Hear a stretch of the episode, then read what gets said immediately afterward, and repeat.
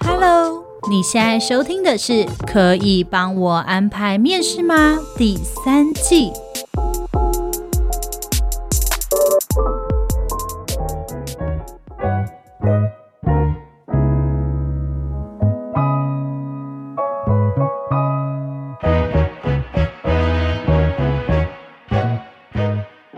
收听可以帮我安排面试吗？我是主持人 Lilian。很快的，我们马上来到下集，大家最期待的两个常见的高敏感的人，还是你是完美主义者呢？大家是不是有时候会怀疑自己啊？就说天哪，我为什么每天都那么玻璃心？老板骂我我就想哭，难道我是高敏感人吗？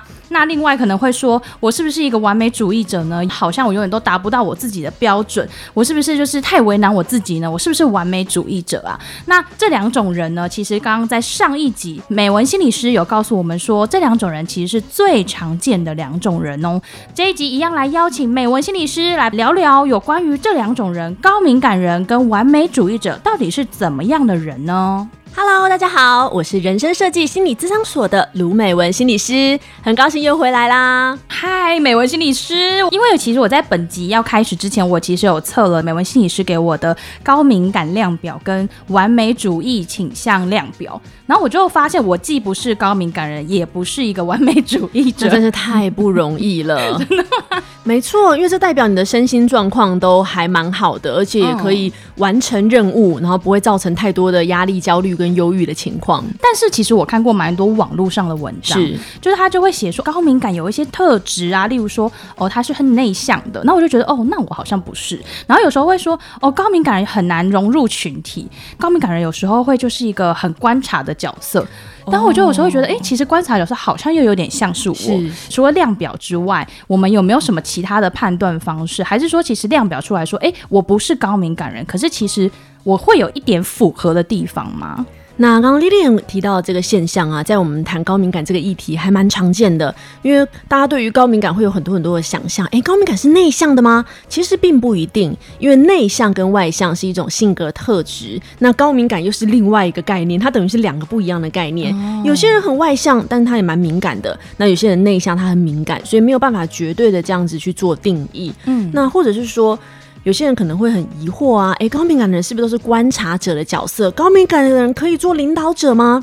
我这边要跟大家分享一个小八卦。嗯，很多人会因为高敏感啊，情绪起伏太多，所以很困扰，对不对？就很多人都不想要高敏感，但事实上有好多大企业、集团、科技公司，他们会找我去给他们的高阶主管做敏感度训练。哇，很有趣吧？一堆人不想要敏感，然后一堆人花一堆钱想要，哦，我要敏感一点，我要提升敏感度。嗯，嗯，每次我都想说，哎，你们要不要交换一下？对，人生太难了，真的。那当我们在谈到高敏感这个特质啊，这个特质在心理学上其实是比较晚近的，大概也就是近几十年，大概二三十年的时候比较被大家关注。如果听众朋友有注意的话，其实现在坊间出了好多好多跟高敏感有关的书，常常都是畅销书了，畅销书排行榜上常常都有高敏感。对，高敏感这个特质，意思是说。某些在内在或外在比较敏锐的人，我们从外在开始说，有些人对于声音特别敏锐。例如说，大家在听我们节目的时候，有没有觉得我们节目特别安静啊？因为我麦克风用的特别好啊，我们的 Lilian 超级专业，把控超级严格啊。或者有些人啊，你会不会注意到，你进办公室的时候就会感觉到，哎，今天办公室好像不太一样，隔壁同事的刘海好像修剪了。你这在视觉上特别敏锐，有些人对光线敏锐，有些人对嗅觉味觉特别敏锐。例如说，我个人啦，我个人就对嗅觉味觉超级敏锐。我去吃同一家面摊，我都能感觉到，哎，这跟昨天放的酱油量好像不太一样。哇，这么厉害！是，所以我吃东西超挑嘴，只好自己做。对，这都是高敏感人的特质哦。这是属于外在的部分，嗯，至于内在，就像刚刚 Lilian 讲到的啊，很容易玻璃心，或是哎，主管骂我们这个部门，你就看隔壁同事这边老神在在，但你好在意，然后你情绪起伏好大，你可能会开始怀疑自己，是不是我特别难搞，是不是我特别玻璃心，甚至你在面对你的另一半的时候，常常会觉得他今天爱我的程度是不是跟昨天不一样？嗯，其实你的感觉是对的，因为你比较敏锐。想象一下，高敏感的人就像一台价值千万的精密仪器，嗯，它测的是不是就比较准确？哦，是，就是比较敏锐的仪器。各位想想哦，你的敏感特质可能价值千万哦。那就算你做了测验，我们节目会附上测验给大家做嘛？嗯嗯，我会把测验量表呢放在我们的节目的资讯栏，请大家一定都要看我们的资讯栏去做测验哦。那一定要顺便关注一下啦。没 错没错，是的。那如果你测出来，无论你是不是高敏感的人，其实它是一个光谱，意思就是说你大概是可能偏高敏感，或没有偏那么敏感，但不太可能是完全不敏感。因为如果一个完全不敏感的人，其实你很难活在现在社会。嗯、完全不敏感，那车子过来你就没有去闪躲，那超危险的、啊。嗯嗯。所以它虽然有切分，你是高敏感还是不敏感，它是用一个分数去切分的。就算你被分在，哎，可能你不是那么敏感的特质，只是说你没有这么多敏感，你一定也还有你比较敏锐的地方。例如说，有些人呢、啊，特别在意别人对他的负面评价，那有些人特别会注意到。另一半每天的不一样，每一个人都有自己特别敏感的外在或内在的部分。最重要的是，你有没有去观察到，建立对自己敏感程度的了解？嗯，但其实我蛮想问的，高敏感的人呐、啊，我其实也看到蛮多很像畅销书啊，或是很多的留言，就底下的人很说，哎、欸，我活二十年，我才发现啊，我原来是因为我是高敏感人。嗯、但我都觉得我以前是不是很难搞？我很玻璃心，我太敏感，人家一个动静我就受不了，人家一个移桌子的声音我就觉得天哪，太刺耳。可是大家都不会，嗯、没错，我常有这种感觉。对，然后想说，天哪，是不是？是我太奇怪了，原来我不是那个奇怪的人。那其实我觉得这样子好像大家会觉得说，那这样子成为高敏感人，他有优点吗？好像我就跟大家好像不一样啊。没错，丽丽刚刚讲的是很多高敏感族的痛苦，马上就会觉得自己好像格格不入，特别难搞，嗯、还会很自责，因为常常高敏感的人呢、啊。在小时候就会被老师觉得特别难搞，对，就别的小朋友都没有觉得怎么样，你就是特别难搞，特别难处理。那老师的反应都特别明显嘛，可是你的父母也觉得啊，你的兄弟姐妹都没有反应啊，你就觉得又怎样就怎样。像我以前就特别挑食，嗯嗯，那我妈就觉得，哼。啊，这个番茄炒蛋就跟昨天一样啊！你今天为什么就不吃了？嗯嗯，高敏感的人在小时候很容易是那种不是很好带的孩子哦。对，但是就像我刚刚说的，高敏感的研究其实是这二三十年才比较多的。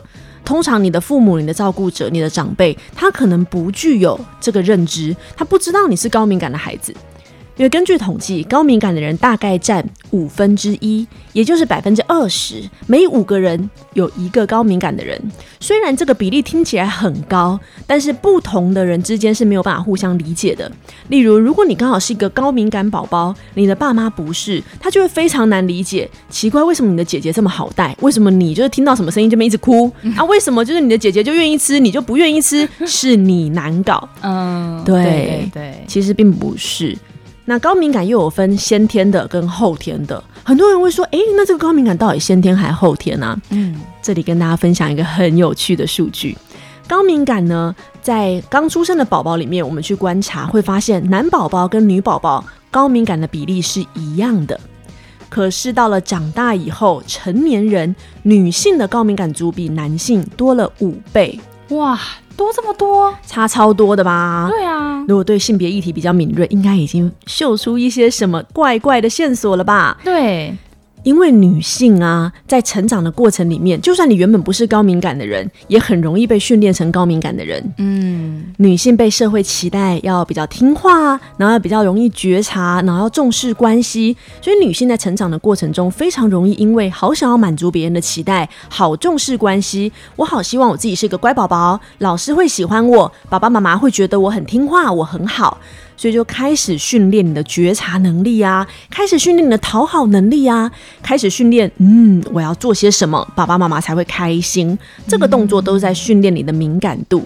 所以长大以后，其实女性的高敏感人群会比男性还多。这也是为什么在很多亲密关系的文章里面，我们会看到，好像很多文章都在说啊，女生就是想很多啊，很容易不安呐，很容易什么夺命连环扣啊，想要知道男友在哪。这些其实都是因为敏感的表现。哇。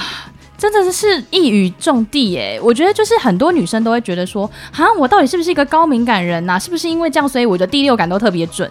但是，对不对？这其实不是什么第六感呐、啊，其实真的就是你比较敏锐。就像我刚刚讲的，啊，千万价值的仪器。是不是肯定比你家那个什么量食物的秤还要敏锐多了？对，那我想问一下，高敏感的人在群体之中，他应该要怎么样去调试自己？而且，如果我的身边我的同事他就是一个高敏感人，我应该怎么样去察言观色？因为他可能并没有自己的觉察嘛。那我要怎么样发现他？哎，他好像是高敏感人，我应该要怎么跟他相处呢？是，那高敏感的人呢，就像刚刚我们有提到，会有一些特质嘛。大家要注意哦，这个特质都是中性的，所以当我们在谈高敏感人的时候，一定要从中性的角度，因为他不是说很好，也不是说很不好，一定要用一个中性的角度去看待。所以每一个人为自己建立高敏感地图是非常重要的。如果你是一个高敏感人，请你一定要先去知道，花至少三四个礼拜的时间去观察你到底对哪些内在或外在的事情敏感。我常常觉得高敏感的人自己其实有责任去搞清楚自己到底对什么敏感，这样当你在跟别人相处的时候，你才能让他知道你特别在意什么，什么会让你特别不舒服。例如说你在工作的时候就没有办法听电视的声音，你不能觉得是你家来看电视的家人错了。而是你要知道是你谁对声音特别敏感，那才有办法跟家人做沟通。所以在人际的沟通上，我通常都比较建议高敏感的人要先搞清楚自己对什么事情敏感，我们才能跟外界的人沟通。嗯，那如果刚好啊，你不是一个高敏感人，然后你发现你有个同事特别难搞啊，你有一个朋友啊，你有一个家人，他好像蛮敏感，嗯，这种就你会觉得你身边人好像有点容易被触发，对，地雷很多。没错，那这种时候啊。就是我们必须要去协助他建立他的高敏感地图。嗯嗯，我们要协助他去看到他到底对什么敏感。例如说，有一些同事啊，他就对声音特别敏感。嗯，那有一些同事对光线特别敏感。例如说，他要是被光线照到，他眼睛很刺眼，他就会不舒服啊。或者是你的家人因为有光线就睡不着，因为一点声音就就是会被惊醒。我们身边的人也要去帮助、去了解这个人他到底对什么事情比较敏感。那我们看看可以怎么去调整，跟怎么去配合。这是需要两边都需要有一个互动。嗯，当然最重要的是，因为高敏感族本人能觉察到的讯息是更多的，所以作为高敏感族啊，我通常都会比较建议啦，我们自己去找这些我们敏感的点。其实效率比较高，嗯，但其实我们回到我们职涯议题哦，所以什么样性质的工作，有没有这种工作啊？就是它真的比较适合高敏感的人，有哪些工作真的比较不那么适合呢我们先撇除他的兴趣啊，没错没错，好，那这就要回到高敏感这个特质的优势跟劣势。嗯，在我们去找到自己到底对什么比较敏感之后，我们就要来看高敏感的优点跟它带来的一些限制。如同我们前面讲的啊，诶，很多企业花大钱要做敏感度训练呢。那像我自己在做职涯咨询，有一些个案，就企业的中高管啊，企业家，他们也会预约我一对一的咨询，每个礼拜固定，让他提升敏感度。诶，所以高敏感族的伙伴千万不要气馁。虽然在生活中你常觉得很多困扰，但你要想想看，一堆人花大钱都不一定有你的敏感，有没有觉得自己赚翻了？对，就是我是。天生的，没错，你就内建了这这么有价值的能力。对，好，那刚刚讲到高敏感，它一定有一些优势，例如说，如果你是那种观察力特别敏锐的，你可能很容易看别人的办公桌不爽，嗯、就为什么这么乱？谁碰了我的椅子？哎，谁又拿了我的笔？你可能常会去注意到这些细节，但这个注意细节虽然让你有时候有点困扰。但是你在工作的时候，你特别容易看到错误，你会特别容易先发现可能的错误，不会让他直接送出去。嗯。或者你在学业里面，你也会特别细心、特别谨慎。那你在职涯的发展期也会不错。那也有可能啊，有一些高敏感的人特别容易觉察别人的需求。有一些高敏感的人很有趣，对方都不用开口，你就感觉到哦，他应该是我想要做这个，还会读空气，有没有在办公室里面？就感觉到，哎呀，现在主管应该是想要听这个话，你就很能够回应。这些高敏感呢，可能你自己都没有注意到哦。如果你发现你蛮容易知道别人想要听什么，或是你蛮容易跟别人建立关系的，其实你早就已经在运用这些高敏感的能力，只是你自己没有注意到。那在职场上啊，我通常都会建议你要先搞清楚自己对什么比较敏感，那从这些敏感的优势去找适合的工作。例如说，如果你对人啊、对需求很敏感，哇，那你从事服务行业简直是手到擒来，对方都不用开口，你想说，嗯，我可以帮他推荐什么样的产品，那你业绩一定是棒棒的啊。嗯，没错。所以感觉起来，心理师建议就是说，我们必须还是要从了解自己开始，没错。对，所以其实我从了解自己开始，每一个高敏感的人，可能他有不同的敏感的地方，所以他们就会用这样的敏感的地方去，呃，让他们的植牙更顺利。没错，你要先知道你对什么事情比较敏感。例如说，如果你是对听觉特别敏感的，那你可能在选择工作环境的时候就不能太嘈杂。嗯，但你每次去星巴克，是不是都看到一大堆人在那边工作？你可能就会很困惑，天啊，这么吵，你们怎么能工作？嗯，那当然呢、啊，他们就是属于就是对声音没有什么反应的人啊。嗯，所以其实还是要回到自己身上。嗯，也许图书馆就会是对他非常棒的地方。没错，嗯，有些人在图书馆就会觉得哦，好安静，我觉得超怪的，就啊，浑身都不舒服。这当然就是要回到自己身上了。嗯，所以的确有这种人嘛，他太担心，很害怕安静。是的，会有，因为在这么安静底下，他可能会一直去注意到其他的声响，例如说那个书翻页的声音呢、啊，就一直注意力会被抓走。所以每个人的状况其实很不一样。嗯、那我们就会强烈建议所有的高敏感人，你要先花一点时间，通常大概是三个礼拜、两三个礼拜、三四个礼拜这样的时间，去观察你生活中你到底对什么反应比较大。例如说，主管说你这个 PPT，嗯，他其实也没有说什么，嗯，可是高敏感人就会马上联想一大堆，那我们就可以知道，哦，他的联想力是很丰富的，然后他很容易灾难化思考，尤其高敏感人其实非常容易有一些联想。举例来说，看到主管一个眼神，就觉得天哪，主管是不是觉得我今天在客户面前表现不好？天哪，他会不会觉得我表现不好，没有办法再给我下一个客户？天哪，他会不会想要裁员？会不会我我明天就没有工作了？通常高敏感人会很容易一个情节接着一个情节，一直往负面的方向想，而且一定是往负面的方向想，很难往正面。你绝对不会说：“天哪，主管这一个眼神，他是不是觉得我很棒？是不是要帮我加薪？对，他觉得我表现很好，就 要升职了？”不会，嗯，高敏感人通常会往负面想，而且会有画面。前段时间有个很有趣的研究，嗯、他把高敏感人塞到那个 MRI 的去做脑部的扫描，嗯，就发现很有趣的现象哦。如果你是高敏感人，你真的从生理结构脑部就跟一般人不太一样了。哇，是的，高敏感人特别容易对记忆中的画面历历在目。例如说，以前发生的一件不开心的事，一个创伤，或是老板的一个眼神，老板今天骂你。当你在想起这件事，你不是只想起这件事，嗯，你会连画面都想起来，哇，好像身临其境，二 D 都变四 D，嗯，像你在看书、看小说、看《哈利波特》，哇，二 D 都变四 D，都不用看电影，那个扫帚飞来飞去，霍格华兹，你都想象得出来吗？没错，嗯，所以你就会特别累。真的，这个人感觉脑中一直在跑一些剧场啊，啊然后他的话剧一直在演。一直在演，然后还会一直去推，怎么办？下一步会发生什么事？续集，或 者会发生什么灾难化的后果？啊 通常都会往灾难化的去想象，嗯、所以高敏感人常常会花好多的情绪、好多的心力在处理这些脑袋里面的耗损。哇，所以其实有没有建议，就是高敏感人如果是这样子的状况，应该可以怎么样帮助自己呢？那刚刚我们在讲工作嘛，嗯，其实高敏感人如果从事跟创意有关的工作。真的太棒了，联想力真的太丰富，还有画面呢。嗯、大家想一想，有些人，你不觉得有些人创造力就特别好，有些人创造力又特别差？对，高敏感人常常就是那一群创造力比较好的人。可是你常常又因为情绪所苦，所以当你下次因为敏感而觉得很不舒服，你可能会想说啊，好羡慕别人都没有情绪，好羡慕那个人神经大条都没有反应，我也好想变成他哦。请你想清楚哦，如果你变成他，你的灵感也会一起不见哦，你的想象力、创造力都会一起不见哦，你可能会觉得自己变得超笨。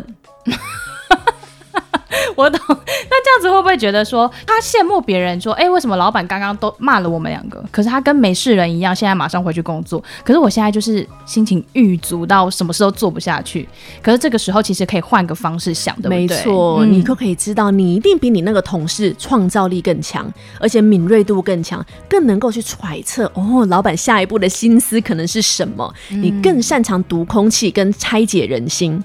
啊，补充说明一下，我们助人工作啊，心理师大多数的人都是高敏感，嗯，因为心理师必须要敏感才知道，哎，别人在想些什么啊，他下一步可能要怎么去处理他的议题啊，嗯，所以高敏感的人非常非常有可能成为企业的中高级主管哦，因为你不但能猜到老板的心，你还能知道顾客到底比较喜欢什么，嗯，哇，其实高敏感的优点也是很多，没错，对啊，所以其实真的要看大家怎么去是。用什么角度看。看。没错，而且因为高敏感人很容易因为情绪的关系，他很容易在职牙的早期就被情绪困住。所以只要高敏感的人，你能觉察到你自己的高敏感属于哪一种，然后去处理，做好这个情绪调试，或是避免让自己暴露在一些会让你很不舒服的环境，你就能把这些优势发挥的非常的好，还省了一大笔咨询费。哇！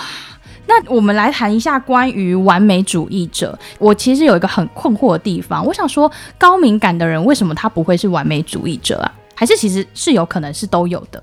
很有可能都有，哦、而且如果刚好你两个都有，哇，那个已经不是一加一等于二了，绝对是生活的很痛苦。没错，那个是绝对是加成，甚至是指数型的影响都会出现。完美主义呢，大家听到这个词就会觉得，哎、欸，是称赞啊，我们华人社会不是本来就好，还要更好啊，精益求精啊，吾日三省吾身。从小到大，我们在这个华人世界长大，我们本来就好，还要更好啊！对啊，你考了前几名，你怎么没有第一名？对，你班排第一，你怎么没有校排第一？嗯、你校排第一，哎、欸，你现在是在哪个区？你能不能上第一志愿？就会不断不断的比，好像我们永远都不够好。完美主义这个概念啊，OK，它本身确实是不错，但它是有分的哦，有分好的完美主义跟不好的完美主义。所以各位听众朋友，千万不要以为完美主义都是好的。因为我有测了这个测验嘛，那我们要不要就是就测验的结果来分析一下？因为测验结果我分四种，对不对？没错，因为我是非完美主义者，太棒了。对，所以我就想说，嗯，这样讲好像是不是我事情都做不好，就是非完美主义者类型。我们听到非完美主义者就会觉得，哎，是不是我对人生没什么要求？对啊，我职场就也不积极，会有点担心哈。嗯，但事实上我们专业测评不是这样看的，是这个名字取得不好。我们应该要取一些什么成功者特质啊，或者是英雄，就这种这种之类的高级一点的名字，是不是？什么高级经理人啊，或是情绪稳定的主管啊，这一类的名字啦。对，那我们就先从非完美主义开始讲解。嗯，在完美主义的这个测试，各位听众朋友也可以做一下测试哦。嗯，你会得到两个分数。完美主义是由标准跟落差组成的。标准，它是在说不合理的高标准。我一定要强调是不合理的高标准。嗯，例如说，你今天决定开始减肥，就决定今天要开始变瘦，这个月要瘦十公斤，下个月要变林志玲，这个叫做不合理。合理对，嗯、不合理的高标准。或者是啊，如果你听到有那个大学毕业生目标薪资出来工作一个月，月薪希望十万以上，都不加班，每个礼拜只要工作三天，你就觉得哈？他在干嘛？对，会很困惑。嗯，所以我们所谓的高标准是指这种不合理的高标准，甚至对我们个人有害的高标准。哦，这是标准分数。另外一个落差分数是说，你觉得你跟标准之间的距离，你没有达到的。落差分数高，就是你跟你目标之间的落差。你觉得你自己不好，有点像你要跑一百公尺。那你跑了五十公尺之后，你一直聚焦在前面，为什么我还没有跑到前面？为什么我还没有达成目标？为什么我这么废？我还站在中间，我没有跑完那剩下的五十公尺。落差感就是在谈你会一直觉得自己不够，一直觉得自己不好，没有办法达成你心目中的目标。这两个分数组成四种不同类型的完美主义类型。那刚刚丽丽有讲到，她是属于非完美主义者嘛？对，非完美主义者就是。合理标准，也就是标准分数没有那么高，落差分数也没有那么高，这是非常好的状态。从研究里面我们可以看到，非完美主义者代表的是他的标准是合理的，也就是说，他可以定定合理的标准、合理的目标，并且可以去实现它。这四种类型，只有非完美主义者比较不容易拖延，执行力是最强的，比较不容易拖延。OK，没错。这个其实很好的哦，而且重点是，其实它的执行力最强。哦，真的，没错，因为标准是合理的啊，嗯，你的标准是合理，因为我觉得可以达成，没错，哦，而且你是真的可以达到标准的。嗯，这四个类型里面，非完美主义者的目标达成率是最高的，嗯，同时心理状态也是最好的，不容易有一些焦虑啊、忧郁的问题。嗯，简单来说，非完美主义者是在职场中算是适应比较好的人，然后也比较不容易这边爱比较啊，整天自责，觉得自己不好啊，然后这边痛苦啊。忧郁、睡不着觉，每天很焦虑明天的事情啊。嗯嗯，在研究上会看到非完美主义者是状况就是都是比较好的，所以我们比较建议大家尽量要往非完美主义者这个方向前进。哦，所以听起来是可以改善的，对不对？没错。哦，好哦，那我们来聊一下，就是高标准、低落差这样的完美主义者。好了，Okay. 好，那我们下一个就来聊适应型的完美主义。完美主义有分成好的跟不好的嘛？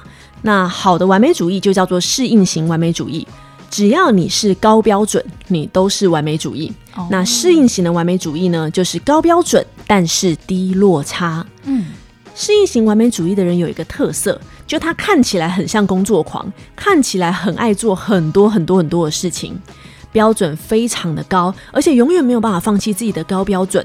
但因为落差比较低，所以适应型完美主义的人呢，通常会看起来就是蛮努力的啊，蛮积极的啊，好像他的表现其实也会不错。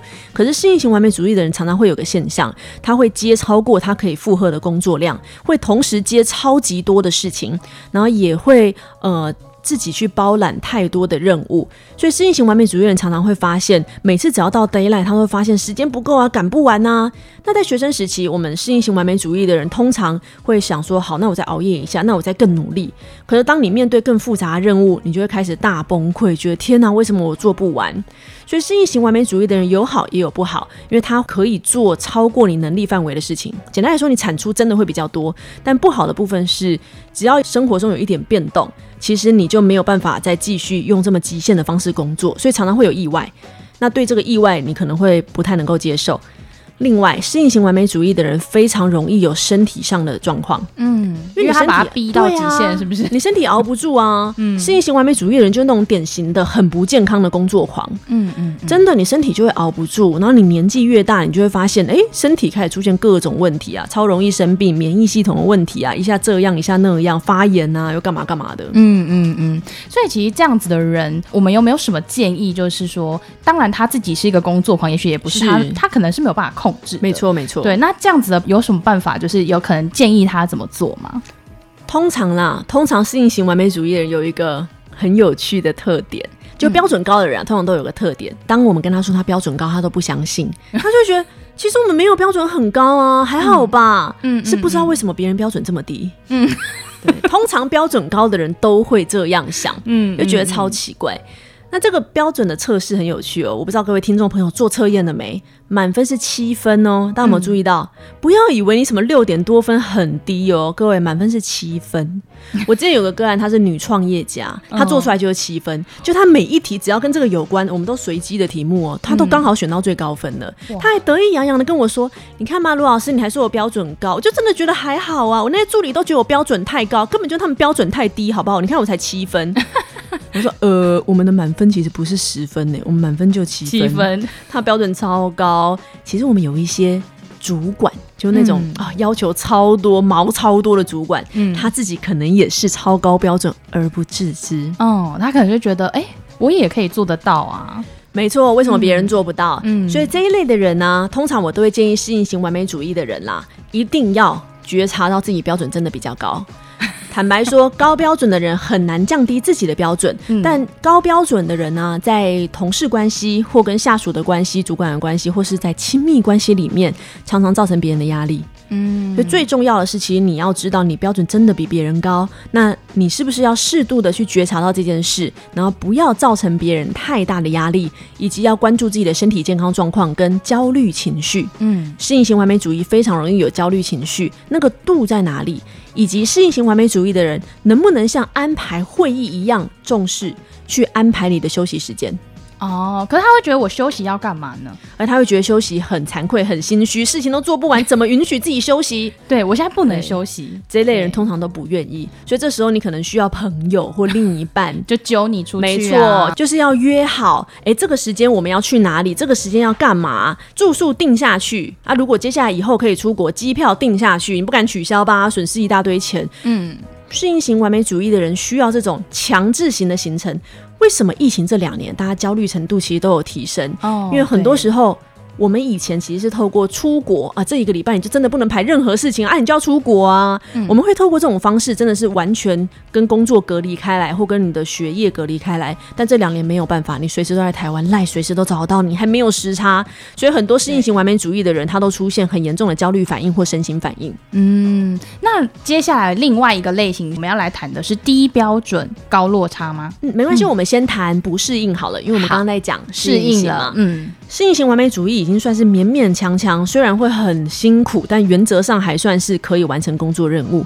那不适应型完美主义呢？不适应型完美主义就是高标准、高落差。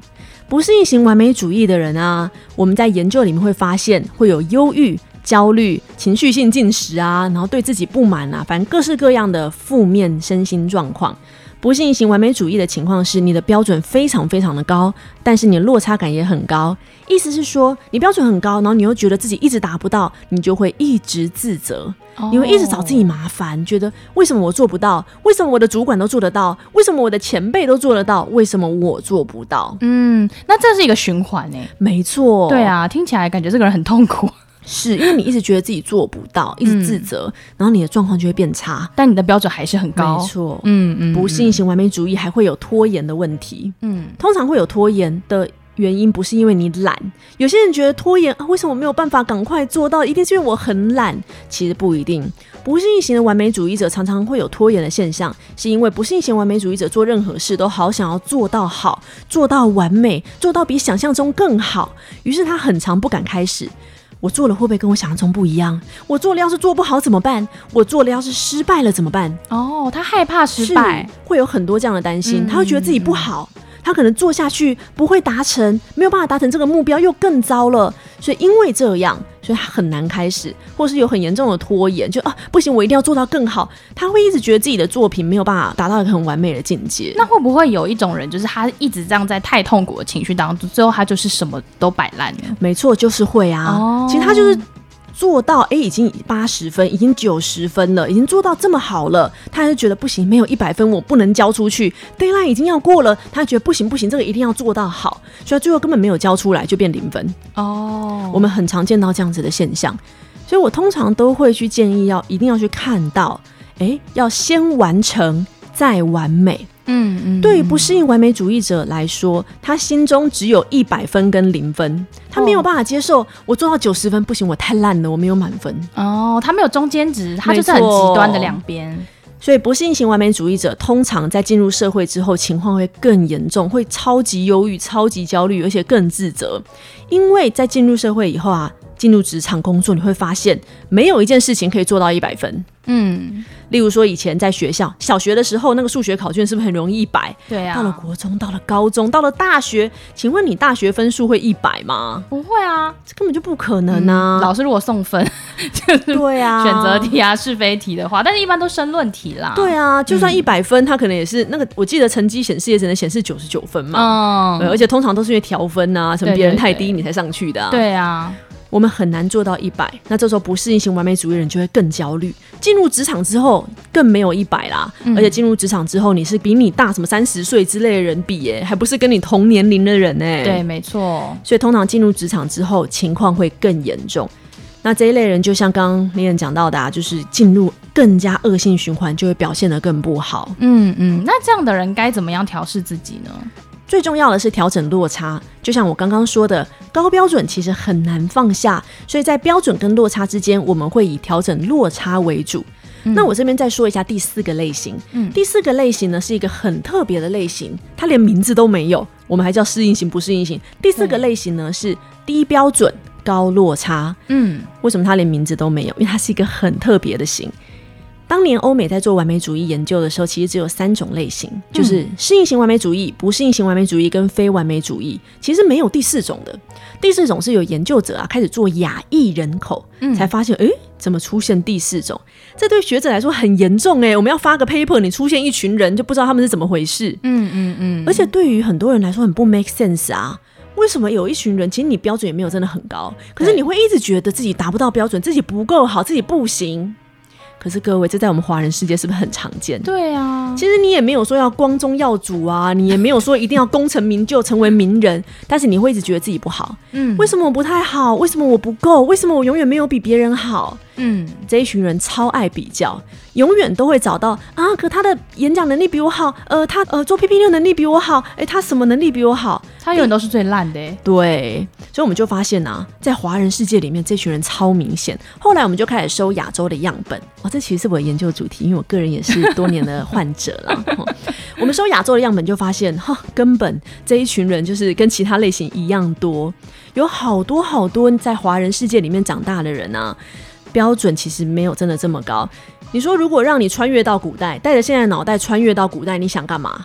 很多人就觉得，哦，我要卖卖奶茶，我要去行侠仗义，我要当游侠。没有这么多人真的觉得我要承担起家族的重任，我要光耀门楣，我要成为家族的骄傲。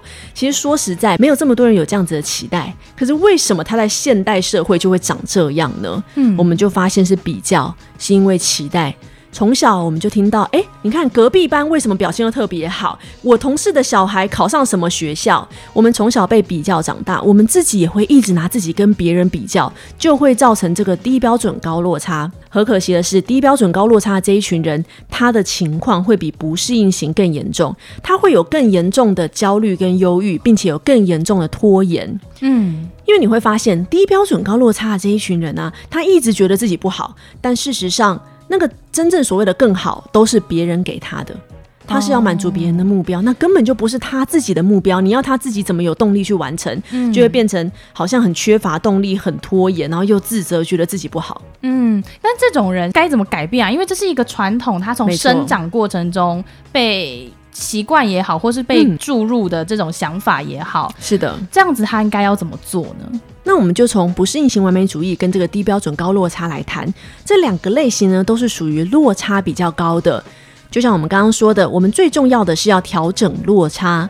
调整落差呢，就是要能够不要把你的目标一直放在那些你做不到的啊，你不好的啊。其实这个是注意力的问题。嗯，我们能不能把注意力放在我们已经有的、我们已经做到的，或是我们好的地方？嗯嗯嗯。在美国有一个心理治疗的技术啊，就是说，好，那你能不能写你二十个优点、二十个好的地方？我说，哇，这也太难了吧？这真的是会写不出来，写不出来。这个在华人世界真的写不出来。嗯。可是你如果叫大家写，哎，各位，你写二十个自己做不好的地方。哇，洋洋洒洒可以写到三十个吧？你现在脑袋有没有马上冒出三十个？马上不不不不不把它冒出来。然后写自己好的地方，写到第三个是呃呃呃，我我我、我这个是好吗？呃、我我这个有吗？我我我我擅长讲话吗？就完全没有办法觉得自己好。对，回到台湾之后，我把这个练习简化，写三个自己好的地方，跟三个自己觉得可以再进步的地方，我还是发现大家写不出来。哇！这是调整落差的方法啊，嗯，可是我面对到个案，连三个自己好的地方都会加但是，我可以，嗯、呃，我可以跟我的主管把这个解释清楚，但是如果跟他相比，我还是没有，就很多 but，嗯嗯，嗯，这个 but 永远是在比较，永远是觉得我不够好，嗯嗯嗯，可是如果你觉得不够好，永远都不够好。我们常常觉得我英文只要再好一点，或者我只要再瘦一点，我的什么什么能力只要再好一点就好了。可是这个好是永远没有终点的。嗯嗯嗯。所以回到落差感，我们一定要能够看到自己已经有的东西。如果你很难看到自己的优点，我在这里教大家一个很简单的练习，请你做感恩练习。嗯，每天睡前或是洗澡的时候，总之是你一个可以放松的状态，请你试着去想，今天有没有什么三件感恩的事。例如说，今天买咖啡，店员在杯子上帮我画了一个笑脸。哦，今天终于没有下雨了，感谢老天爷，这些都是感恩。嗯，哇，我今天居然准时把这份报告交出去了，太感恩了。或者我今天感谢我今天买到一个什么超好吃的布丁，感恩。当我们在感恩的时候，我们一定是聚焦在我们有的东西。嗯、我们不可能感恩说：“天哪，我今天掉了钱包，感恩不可能嘛？”。所以感恩是非常非常大的力量，它能让我们聚焦在我们已经有的东西上面。嗯。那练习感恩就可以练习让你把目光放在这些事。那感恩练习做了一阵子之后，再练习，你能不能看到自己每天做的三件好的事情？嗯。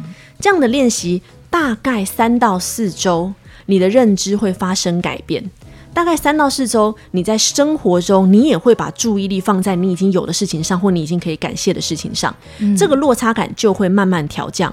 你只要坚持练习三周以上，因为我有很多个案量嘛，坚持练习三周一定会有改变。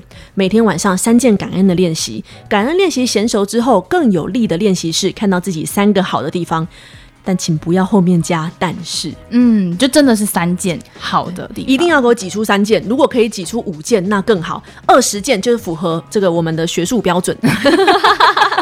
那我想问个问题，因为我有看过，就是类似很像是关于焦虑的文章，很多人都会说焦虑其实是我们很类似人体机制，他希望我们更好。或者是希望我们可以再往前走。那如果我们没有那么高的标准，或是我们降低了落差感，我如果按照这样的逻辑推理，会不会觉得这样子是不是我是一个不这么完美主义的人？那我会不会肯定说我目标是真的很低，或者是说我真的完成的事情很少呢？其实不会的，因为我们刚刚在讲就是关于这个完美主义的概念啊。事实上，低标准不是指你标准很低，是指你的标准是合理的。就像我们其实，在做目标设定，大家应该都有听过什么 SWOT 分析啊，或者是目标设定的 SMART 原则啊，都非常强调具体，而且非常强调可达成的步骤。所以，如果你标准没有那么高的分数，代表你是合理标准，你可以为自己制定合理的标准，而且可以为自己制定执行的步骤。这代表你比较容易完成事情，比较不容易拖延，或者是因为一点变动就摆烂。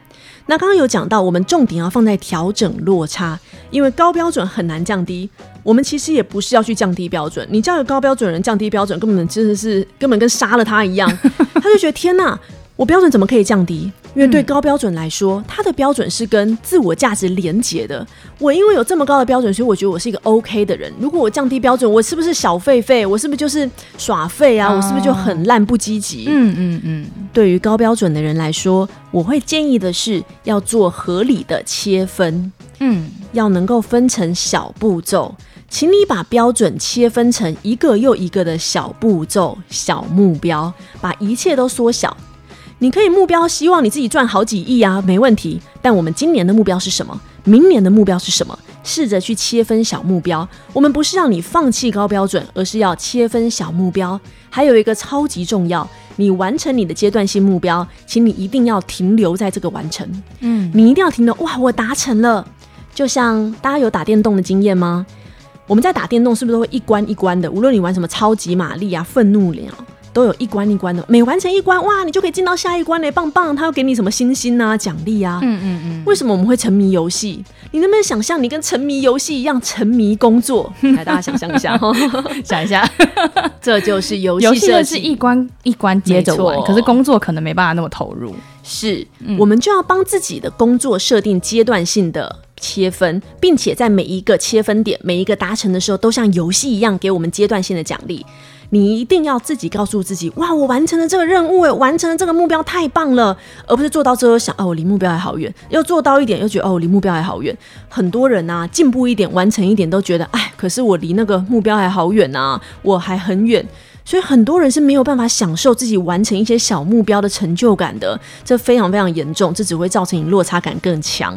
所以我们一定要能够切分小目标，并且在每个目标完成的时候，给自己强大的鼓励。甚至你可以给自己一些实质上的鼓励啊，哇，你可以吃一个甜点啊，或者是买你想要买的东西啊，一定要能够给自己鼓励。就像小学生，我们会先从加减乘除开始学，不会直接逼他学三角函数嘛，嗯，要有规划，他才学得会。想想看，你给一个小学三年级的学生学三角函数，他这辈子就会放弃数学了。嗯，所以其实很有可能有些人对于他的职涯非常的迷惘，有可能是因为他对于这份工作不快乐，可是他并不是做不到这份工作，但是他在很多的焦虑跟挫折当中，也许他会觉得我是不是不喜欢，或者是我觉得我是不是有更好的地方可以去，但也许他是一个完美主义者，很有可能，因为常常我们会觉得没有办法做到好，或没有办法符合我们心中的高标准。诶，其实，在伴侣关系里面也会啊。嗯，如果我们完美主义的程度太高，我们就会觉得好像什么都不适合，什么都不行。那因为对我自己来说，我的完美主义的情况也非常严重，不然这就不会是我的研究主题了嘛。嗯，其实完美主义者还要考量一件更深层的事情，是你的安全感。嗯，很多完美主义者他追求高标准的背后是什么？我们刚刚不是有讲小时候的这个成因吗？嗯。有时候我们一直要追求高标准，我们不断的要表现好，是因为我们好想要得到别人的认同。嗯，深层上是我们好想要得到别人的爱。嗯，我们好像要表现好，我们才值得被爱。我们好像要表现得更好，做得更符合大人的期待，他才会喜欢我。所以常常你追求那些不合理的标准，你追求那些完美，最终你是想得到安全感，你是想得到爱。嗯，我们那个最深层的恐惧跟安全感的需求是什么？这是我们需要去关注的，而不是让自己像一个无底洞一样不断的去索讨。嗯嗯嗯，好啊。所以其实我觉得今天我们讲到了高敏感人跟完美主义者这两种很常见的人的类型啊，我们其实可以大概的分析完这两种人之后，我们也给了听众一些很好的建议，也希望大家呢在测试完高敏感量表跟完美主义倾向的量表之后，节目的建议呢，你可以再重复听一次，希望对你的职场上呢会很有帮助哦。那今天我们也谢谢美文心理师，谢谢你今天就是哇，几乎整集都是你在帮我主持了，不好意思，我要讲的东西太多了，没有，这太谢谢，我觉得我相信听众们就是会在这集得到很多很多的收获。那如果呢，你心里还是有很多的困惑啊，你不知道该怎么样，呃，可以让我生活或是我职场更好啊，也欢迎你联系卢美文心理师，也欢迎你联系人生设计心理咨商所的粉丝专页，可以私讯他们。那也希望呢，大家帮我们按个赞喽，也可以关注一下我们，可以帮我安排面试吗？我们会带给大家更好、更多、更不错的节目。